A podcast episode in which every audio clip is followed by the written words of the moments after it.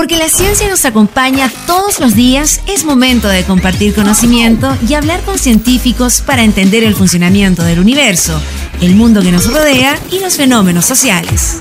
Salimos del laboratorio y nos vamos a la cafetería virtual de la UFRO para hablar todo sobre ciencia, investigación, tecnología e innovación. En Efecto Ciencia, el programa científico de la región de la Araucanía por la 89.3 UFRO Radio, la radio de la Universidad de la Frontera. Conduce Alex Seguel. Hola, ¿cómo están? Bienvenidos y bienvenidas a Efecto Ciencia. Ya pasadito las 3 de la tarde y estamos abriendo este espacio que tenemos el día sábado acá en UFRO Radio para hablar de ciencia, tecnología, investigación y de esta forma seguir aprendiendo y construyendo este puente entre la ciencia y la comunidad. La semana pasada estuvimos hablando de virus, cómo actúan estos microorganismos en el cuerpo, cómo es el proceso de infección y además revisamos sobre sus aspectos beneficiosos más allá de causar enfermedades. Hoy día vamos a continuar con los virus, pero desde otro aspecto, y es que con la confirmación de la llegada de distintas variantes del SARS-CoV-2, que es el virus que causa el COVID-19, han surgido dudas e interrogantes sobre los términos correctos para referirnos a esto. ¿Es correcto decir que han llegado nuevas cepas del virus? ¿Una mutación de un virus es igual a una variante o por qué se generan variantes de los virus? Vamos a estar resolviendo estas dudas, vamos a estar aprendiendo estos conceptos y estos procesos propios de estos microorganismos. Arrancamos entonces estos 60 minutos de ciencia y tecnología en la 89.3 en Temuco, en la 94.1 en Angol y la provincia de Mayeco y también en ufromedios.cl para quienes nos escuchan a través de la web. Bienvenidos. Estás escuchando Efecto Ciencia sobre mutaciones, variantes y cepas de virus vamos a hablar hoy día acá en Efecto Ciencia. Para comenzar a entender este tema, podemos mencionar de entrada que el SARS-CoV-2 es una de las diferentes cepas de los coronavirus. Los dos tipos o cepas de coronavirus más conocidos hasta ahora son el SARS-CoV-2, hallado en Wuhan, China, a finales del año 2019, que generó esta pandemia, y el SARS-CoV, que causa el síndrome respiratorio agudo severo o simplemente el SARS. Por lo tanto, se le llama cepa a cada uno de los nuevos tipos o especies de virus que se generan En este sentido sería incorrecto decir que están llegando nuevas cepas a Chile o a nuestra región. Para que ello ocurra, el virus tendría que experimentar un cambio o una mutación drástica en su cadena genética, lo que hasta ahora no ha ocurrido. De ahí que de momento se sigue considerando que las vacunas desarrolladas hasta este momento son de utilidad para enfrentar esta enfermedad. Y evitar más casos complejos de COVID-19. Sobre cepas, variantes y mutaciones de los virus vamos a estar hablando en los siguientes bloques en el programa del día de hoy. Hasta las 16 horas hablamos de ciencia, tecnología e investigación acá en UFRO Radio. Estás escuchando Efecto Ciencia. Las mutaciones de los virus suelen ser un evento al azar con muy poco impacto en sus propiedades. De hecho, rara vez son consideradas como algo negativo. La amplia mayoría de las mutaciones que se observan en el genoma del virus son pasajeras y no cambian el comportamiento de este microorganismo. La replicación de los virus es un proceso de copiado casi perfecto, pero no genera individuos idénticos, sino más bien mutados. Esto quiere decir con la secuencia genética alterada o diferente. En general, todos los virus mutan de forma natural y el SARS-CoV-2 por supuesto que no es la excepción. Por lo tanto, desde los primeros días de la pandemia, los científicos han estado prestando mucha atención a todos los cambios en el código genético del coronavirus.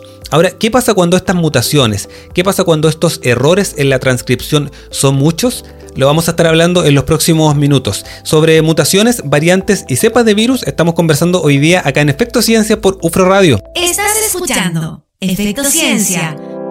¿Han escuchado sobre la variante británica, la sudafricana, la brasileña? Son algunas de las variantes que se han generado del SARS-CoV-2. En realidad este virus no es muy estable, pero varía menos que otros, y a medida que avanza la pandemia y aumenta el número de personas infectadas, se elevan las oportunidades del virus para evolucionar y adquirir nuevas ventajas que le permitan propagarse de forma más eficiente. Para saber qué tipos de virus circulan en nuestro país, se debe realizar una vigilancia genómica. Esta labor la realiza el Instituto de Salud Pública. Desde que se notificó el virus SARS-CoV-2 como el agente causante del COVID-19, han aparecido nuevas variantes que corresponden a mutaciones o cambios que ha experimentado el virus en el último año. Cinco de ellas ya están presentes en Chile, según los estudios de secuenciación genómica que se han realizado por parte del ISP. Estas son la, variante del Reino Unido, la variante de Brasil, la variante de California, de Nigeria, de Brasil tenemos dos. El ISP implementó un protocolo para el análisis genómico del SARS-CoV-2 en marzo de este año, en marzo perdón, del 2020, y secuenció los primeros casos confirmados en Chile. Desde esa fecha ha realizado una vigilancia permanente de la circulación de las variantes de este virus. El objetivo es aumentar la cantidad de datos de secuenciación disponibles a nivel global para apoyar el desarrollo de protocolos de diagnóstico, generar información para el desarrollo de vacunas y para entender mejor los patrones de evolución y epidemiología molecular del SARS-CoV-2. Sobre variantes, cepas y mutaciones de virus estamos hablando hoy día acá en Efecto Ciencia. Estás escuchando Efecto Ciencia por la 89.3. UFRO Radio, la radio de la Universidad de la Frontera sobre variantes, mutaciones y cepas de virus estamos hablando hoy día acá en el programa. En el último tiempo hemos escuchado bastante sobre las nuevas cepas que han llegado del coronavirus a nuestro país. Incluso lo leemos a diario en varios portales de noticias. Pero la verdad es que si bien han existido mutaciones del virus, estas han generado variantes, no nuevas cepas. Hasta hoy existe una cepa del coronavirus que es el SARS-CoV-2 y existen además de esta variantes de esta cepa. Hasta las 16 horas hablamos de ciencia, de tecnología, de investigación acá en UFRO Radio. Estás escuchando Efecto Ciencia los cambios que se producen en los virus se conocen como mutaciones. Se producen al azar y están influidos principalmente por la presión a la que están sometidos estos microorganismos. En general, los virus viven mutando. Esto quiere decir que constantemente se están generando cambios en su estructura. De hecho, cuando se habla de virus, no se habla de especies víricas, tal y como lo conocemos en las especies de animales o de plantas, por ejemplo, sino de cuasi especies.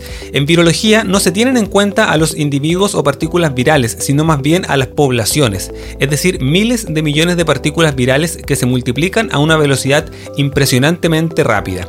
Pero esta replicación viral no es perfecta, los virus cometen muchos errores al copiar su material genético.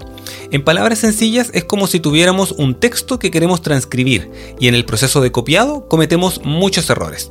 Por ejemplo, que se cambie por error una letra por otra o que se borren letras. El texto ya no es igual, pero en general se sigue leyendo sin problema. La cosa se complica cuando se acumulan muchos errores de transcripción después de muchas copias. En estos casos el texto ya no es igual al original, costaría cada vez más lograr descifrar el texto inicial. Si los errores continúan, llegará un momento en que ya cueste leer el texto original, pero aún así lo logramos descifrar.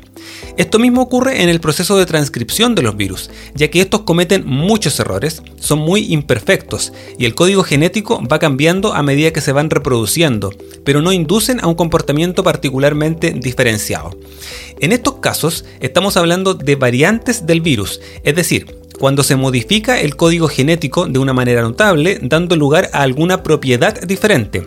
En general, las defensas de nuestro organismo, en caso de contraer, una variante, pueden reconocerla si están entrenadas naturalmente, por ejemplo, tras una infección pasada o artificialmente a través de las vacunas.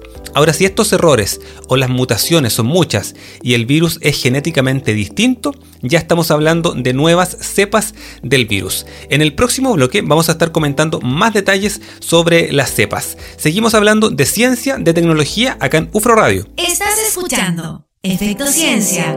Sobre mutaciones, variantes y cepas de virus hemos estado hablando hoy día acá en el programa. En el bloque anterior estábamos comentando sobre los errores que cometen los virus en el proceso de transcripción.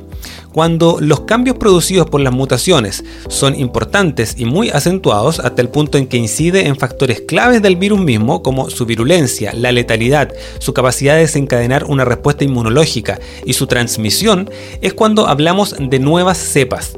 Por lo tanto, la diferencia entre variantes y cepas es solo una cuestión de nivel. La variante es una modificación del virus original pero con una relevancia limitada, mientras que la cepa supone cambios importantes y bien definidos en la biología del virus. Si continuamos con el ejemplo de los errores de transcripción de un texto, como hablábamos en el bloque anterior, si los errores de copiado son muchos, existirá un momento en que el texto sea ilegible y sea muy distinto al original. En resumen, si los errores en el texto copiado mantienen el sentido y se logra entender, estaríamos hablando de variantes del virus, si es que hiciéramos el símil con el proceso de transcripción de este microorganismo. Pero si el texto cambió bastante y se entiende cada vez menos, estamos hablando de la generación de nuevas cepas de virus. Esto es lo que ocurre cada año con la gripe, por ejemplo. No existe una vacuna universal porque hay varias cepas de la influenza. De hecho, cada año se impone una distinta, pero circulan varias, por lo tanto, la vacuna suele funcionar en un 50 o 60% de efectividad. Eso sí, el virus gripal muta más que el SARS-CoV-2, lo que sin duda es bueno para avanzar con esta pandemia. Efecto Ciencia por la 89.3. UFRO Radio, la radio de la Universidad de la Frontera. Llegamos al final, terminamos el programa del día de hoy. Un interesante tema que revisamos y que es necesario entender y aprender. Variantes, cepas, mutaciones de virus. Recuerden que este contenido y todo el contenido del programa está disponible en las principales plataformas de podcast para que nos busquen, nos sigan y tengan a disposición todos los temas que hemos ido abordando cada sábado acá en UFRO Radio. Estamos como Efecto Ciencia en Spotify, en Apple Podcast y en Google Podcast.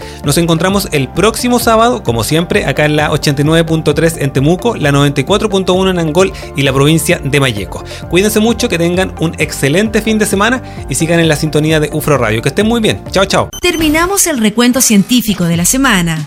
En el próximo programa seguiremos hablando de ciencia, investigación, tecnología e innovación.